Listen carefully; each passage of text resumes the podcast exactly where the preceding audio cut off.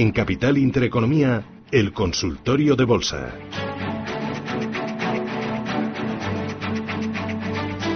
Oye, lo de Renault, lo de Fiat Chrysler y en general el sector autos, eh, ¿qué opinión tenéis en eh, MG Valores? Bueno, pues el sector autos es un ejemplo claro de, lo que es estar ahí en el ojo del huracán, ¿no? En, un momento en que la, desaceleración en China pues ha impactado eh, mucho en el sector, que además pues está sujeto a cambios, digamos, estructurales de largo plazo y donde todavía, pues, eh, la visibilidad eh, es escasa, ¿no? Eh, va a ser un año, este 2019, relativamente flojo todavía en el sector, entonces, bueno, las valoraciones son muy bajas y aquí, pues, hay que mirar un poco más allá. En ese sentido, pues, mm, digamos que las valoraciones son atractivas, ¿no? Está claro que es un sector que yo creo que cuando esto escampe, pues, mm, va a dar unas buenas rentabilidades. Lo que pasa que es difícil, ¿no? Estar en unos valores que mm, cada vez que el mercado se pone nervioso, pues hay caídas muy intensas, ¿no? Como ha sucedido en estas últimas dos o tres semanas. Entonces, eh, es un sector para inversores que busquen el largo plazo, mm, meter algún fabricante de autos dentro de una cartera diversificada está bien, pero quizás no para los que se mueven más en el corto plazo, ¿no? Muy bien, vamos a ir con los primeros oyentes. Tenemos a Jesús. Jesús Zaragoza, buenos días. Hola, buenos días. Dígame. Eh, mi pregunta era sobre Santander y Telefónica con 20% de, de pérdidas, incluido beneficios, si creen que va a llegar a 5, 5.10 y la Telefónica 8.50, 8.70 y, y que cuando ya llegan a 7.70 y 4.20 otra vez para abajo, si creen que es mantenerlas o venderlas y cambiarlas por otras. Gracias. Muy bien, gracias, muy amable. Mucho por la radio. Gracias. Adiós. Bueno, yo eh, en estos niveles de precios, desde luego, eh, soy partidario de mantenerlas. ¿no? Nos encontramos con eh, dos valores de características diferentes, porque Telefónica en principio es un valor eh, defensivo, mientras que los bancos pues siempre tienen un, riesgo cíclico importante, pero eh, dos valores que yo creo que ahora tienen características eh, similares, es decir, nos ofrecen un buen dividendo, 6% en el caso de Telefónica, eh, 5% casi en el caso de Santander. En teoría no vemos riesgos de, negocio importantes, lo único, bueno, pesimismo respecto al crecimiento de los negocios de, de estas compañías y, de momento pues no, no levantan cabeza. Ahora bien, vender yo en estos niveles eh, no vendería, es decir, aunque no se muevan mucho, tener una inversión que te da un 5 o 6% con nivel de riesgo relativamente bajo, como es el de, eh, de estas compañías, pues yo creo que como inversión eh, pues no está mal, ¿no? claro, si lo que uno busca es rentabilidad en el corto plazo, pues, pues es frustrante, ¿no? Pero aún así, yo creo que tanto Santander como Telefónica pues están más o menos en la zona baja ¿no? de sus rangos de fluctuación de, eh, de los últimos meses. Yo creo que eh, Telefónica en torno a 4 euros, un poco por debajo, pues donde tiene los mínimos y en algún momento espero que reaccione eh, y desde luego alcanzar niveles de 5 euros Santander yo creo que lo hará sin problemas ¿no? cuando el mercado se anime un poquito. El 8.50, 8.70 de Telefónica pues seguramente le va a costar más porque Telefónica se mueve poco, no se mueve muy lento, pero bueno, al menos sí que mm, una recuperación respecto a los niveles actuales yo creo que sí vamos a ver en próximos meses. Mm, vamos con Javier La Rioja, buenos días. Hola, buenos días. Dígame. Mira, eh, yo estoy comprado en ENCE sobre 4 euros y en Metrobacesa sobre 10 o 80. Estaba pensando deshacer porque tengo muchas pérdidas en bancos y, y veo que los bancos no van a subir mucho tiempo porque estoy escuchando que, que no va a haber subida de tipos en años así que los bancos parece que desgraciadamente pues no van a subir, salvo pequeños tirones. Y había pensado coger liquidez porque esto no, me está gustando nada, veo que el está fatal. Y bueno, a ver qué me dice. Eh, eh, esos dos valores son los únicos que ahora mismo estoy a la par. De lo demás, pues pierdo todo. gracias, Javier. Gracias. Está fatal el IBEX. Vaya dosis de pesimismo eh, que tenemos esta mañana. Eh, vamos a ver, eh, bueno, en parte, pues efectivamente se puede compartir ese, ese escenario, digamos, de, de, cierta sensación de que, de que la bolsa, pues que no hay manera, ¿no? De que, de que enganche un ciclo alcista decente. Estamos ahí en un entorno eh, muy lateral desde hace tiempo y ese entorno lateral, pues bueno, pues consiste que efectivamente hay unos meses que la cosa se anima, parece que sube, pero mm, luego otra vez volvemos para atrás y, y visto en perspectiva, pues no hay no hay una rentabilidad real neta, ¿no? Pues estamos donde estábamos hace dos años, hace cinco, hace diez incluso eh, hace veinte, ¿no? Que es verdad que en el camino pues hay ciclos alcistas y ciclos bajistas que, eh, que no es fácil, ¿no? Ir, ir anticipando cómo se van a ir produciendo, ¿no? Entonces uno se ve siempre ahí atrapado. Eh, pero bueno, digamos que ahora en el corto plazo, eh, efectivamente el mercado ha llegado a, ese punto otra vez de incertidumbre. ¿no? Los, índices americanos se han ido a sus máximos anuales, ahí se han parado, se han dado la vuelta. En Europa también nos hemos dado la vuelta a niveles de resistencia. Eh, yo no creo que vayamos hacia un entorno así mm, otra vez negativo, ¿no? Con, con, caídas, un ciclo bajista así sostenido, pero sí eh, es verdad que creo que podemos estar unos meses en un entorno así un poco lateral, ¿no?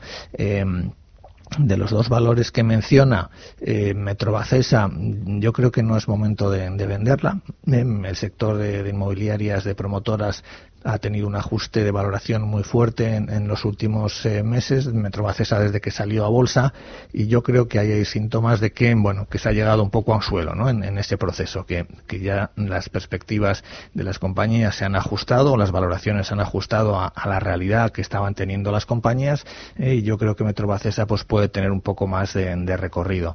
ENCE sí que me parece un valor de riesgo en este momento, ¿no? Entonces, puestos a salir eh, de estas dos, yo me quedaría con Metrobacesa y si acaso pues eh, saldría de eh, Agustín, ¿qué tal? Buenos días. Bueno, de salud bien, lo demás, la bolsa pues un poco pesimista también. Bueno, eh, si la salud está bien, el resto se puede arreglar. Exactamente, Claro, a ver. Vamos a ver. ¿Qué arreglamos? Dígame, ¿qué, arreglamos? Tengo red eléctrica, que ni le gano ni le pierdo, y... y ¿Cómo se llama la otra? FCC, a ver qué opina el analista, por favor. Ahí le pierdo, en FCC le pierdo. Y en red eléctrica también, ¿no? En red eléctrica, a la par estoy. Vale, vale. Pues le contamos, gracias. A ustedes un abrazo. Red eléctrica. Eh, eh, los cambios que hay ahora en, eh, la cúpula, que ha habido el consejero delegado, lo ha cesado, ¿eso influye o no?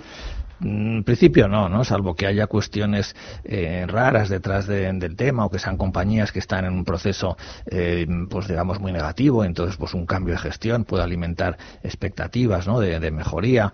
Eh, no es el caso de Red Eléctrica, ¿no? es de los valores, como casi todas las compañías así eléctricas, pues que están cerca de sus, de sus máximos. son valores que en principio, pues están funcionando bien porque este entorno de tipos de interés cero, pues es bueno para estos valores defensivos y el único argumento para vender red eléctrica pues es ese que está ahí en, los máximos, ¿no?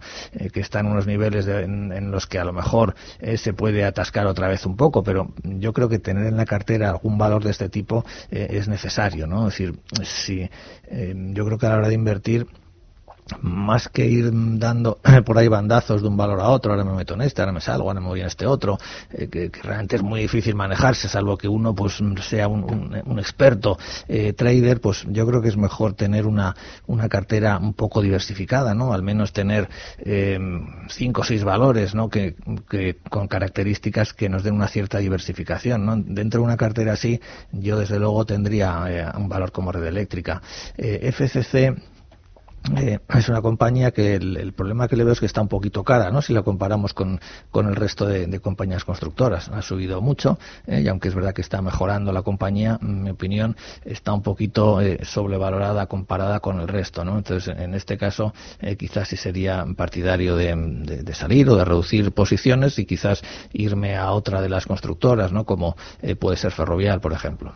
Eh, vamos con el siguiente de los oyentes, 915331851 o 609224716. Juan de Bilbao, buenos días.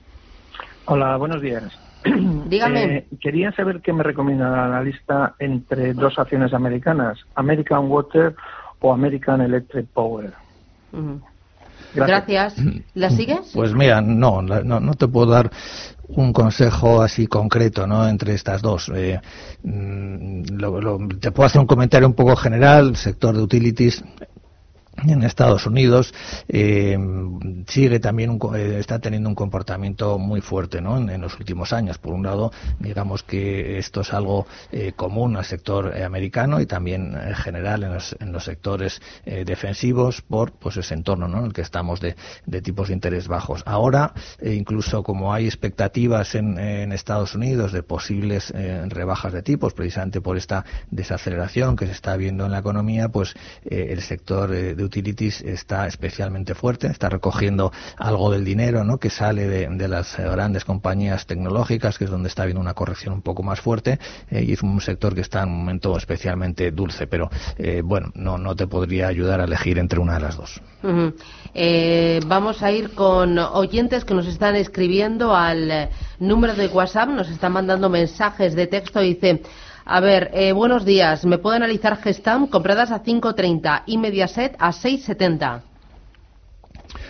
Eh, bueno, Gestamp, eh, digamos que estaría dentro del, grupo de, compañías que se mantiene en una fase, pues, más o menos de consolidación, ¿no? Después del fuerte ajuste eh, que tuvo en el último trimestre del año pasado, cuando hubo una gran caída de la bolsa, se ha estabilizado por encima de 4,80, 4,90 sería su, su zona de soporte pero sin ser capaz ¿no? de, construir una, una recuperación eh, significativa. ¿no? Entonces aquí bueno pues tenemos una duda ¿no? si, si esta consolidación pues está siendo eh, la formación de un suelo. En principio eh, pues me quiero quiero creer un poquito en, más en este escenario, ¿no? es decir que en los valores cíclicos estamos en una fase de estabilización que, que, puede preceder a una recuperación más sostenida más adelante. ¿no?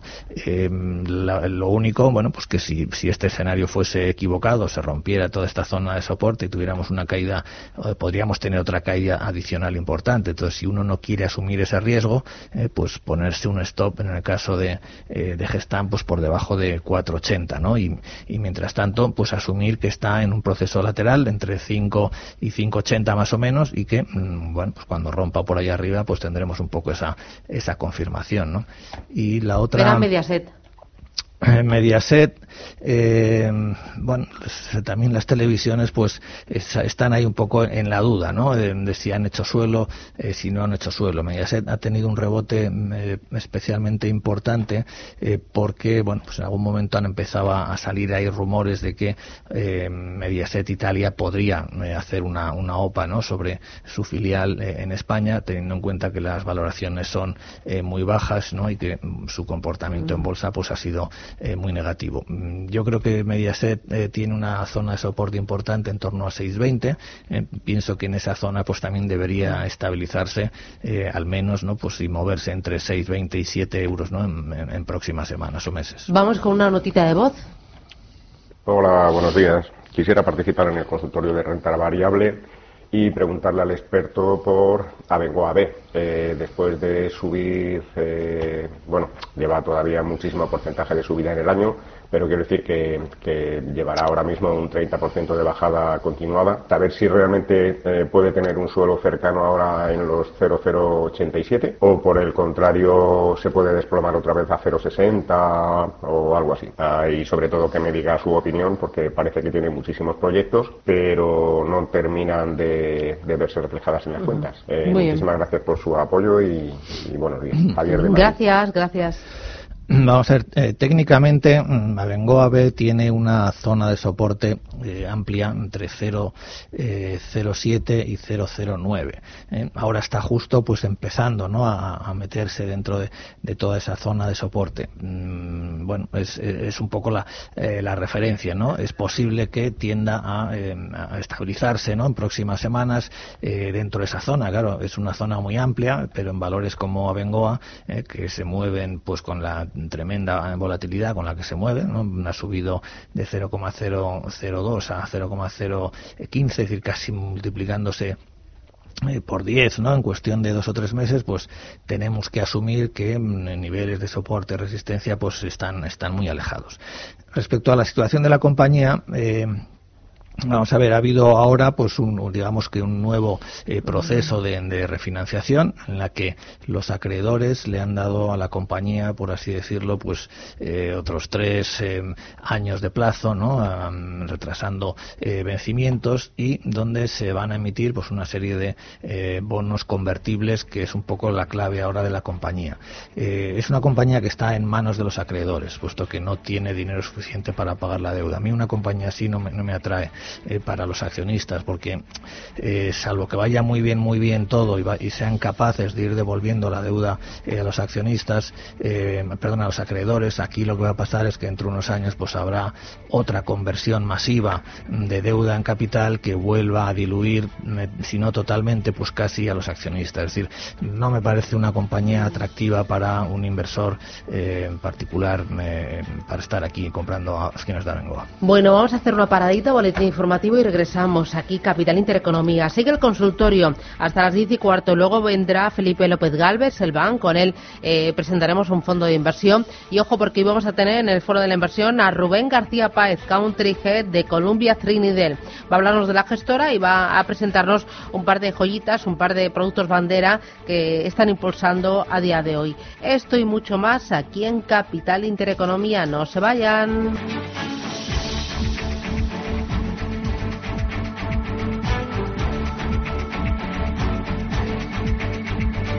Seguimos en este espacio de consultas, 19 minutos. Ojo, porque tenemos hoy también Foro Educación Financiera y en esta edición, en este Foro Educación Financiera, vamos a tener la oportunidad de tener a dos expertos, dos analistas técnicos, Miguel Méndez, director de Big Deal Capital, y Alberto Iturralde, responsable de díasdebolsa.com, para eh, que nos expliquen algún concepto financiero, para que nos hablen de algún eh, concepto destacado. Por cierto, si usted quiere plantearnos eh, un concepto financiero, un concepto de análisis técnico, eh, cualquier duda que tenga sobre mercados, sobre bolsas, sobre acciones, o ponerse corto eh, lo, de las ondas de Elliot, lo que usted quiera, puede llamarnos al 609-224-716, mandarnos una notita de voz y sugerirnos esos temas que, en los que usted quiere profundizar. Como digo, será Miguel Méndez, Alberto Iturralde a partir de las diez y media. Pero antes, antes seguimos con los oyentes y tenemos a Manuel de Córdoba. Buenos días.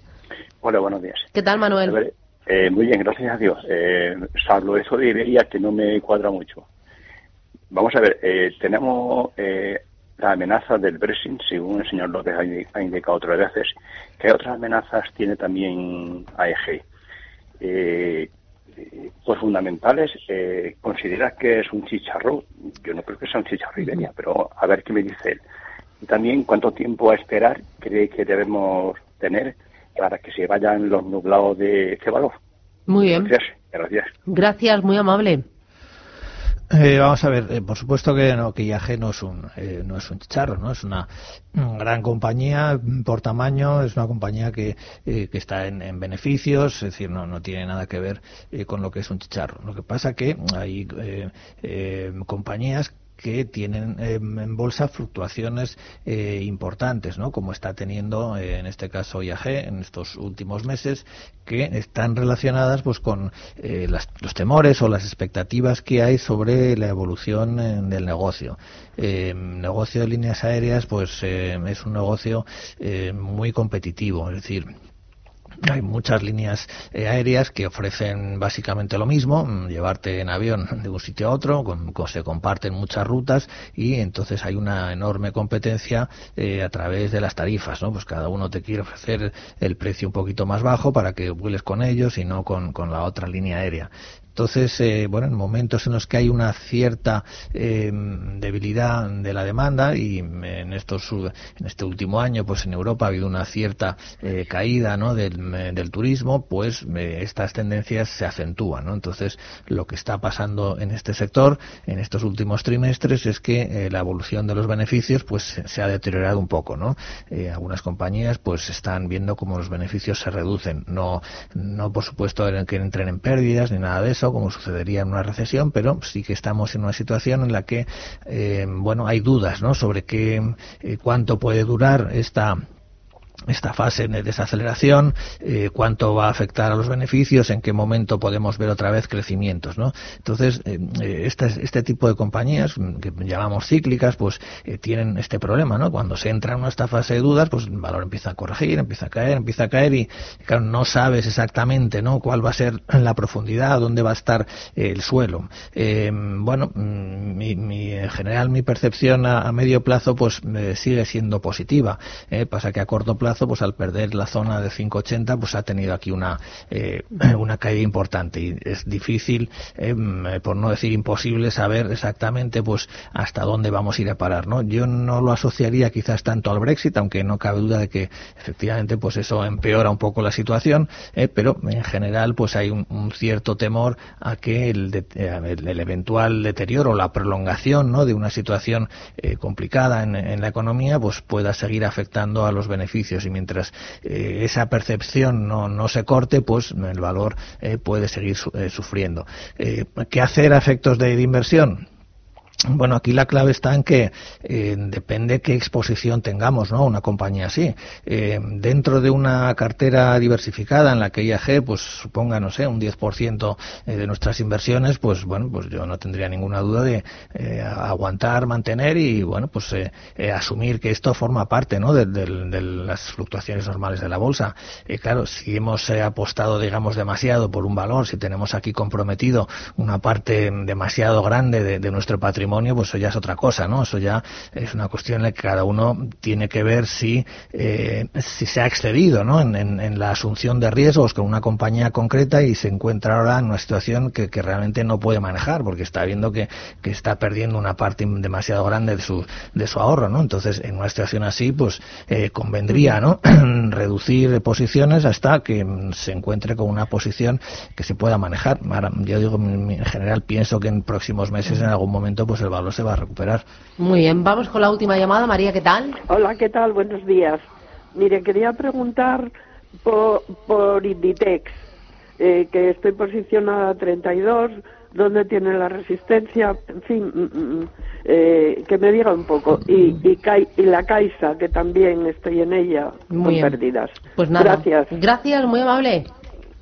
¿Qué dices? Bueno, Inditex yo creo que la, zona de, soporte que tiene eh, ahora eh, está en torno a 24, 24 y medio, ¿no? Más o menos es donde ha caído, eh, donde está intentando estabilizarse y bueno, donde yo creo que podría aguantar, ¿no? En próximas semanas y hacia arriba, pues el objetivo podría ser volver hacia 27, 50 al menos inicialmente, ¿no? Ahí veríamos a ver cómo se comporta. Muy bien, pues Nicolás López, MG Valores, gracias, que tengas buen día. Pues muchas gracias igualmente. Y nada, hasta la próxima, cuídate. Hasta la próxima. Adiós, chao, chao.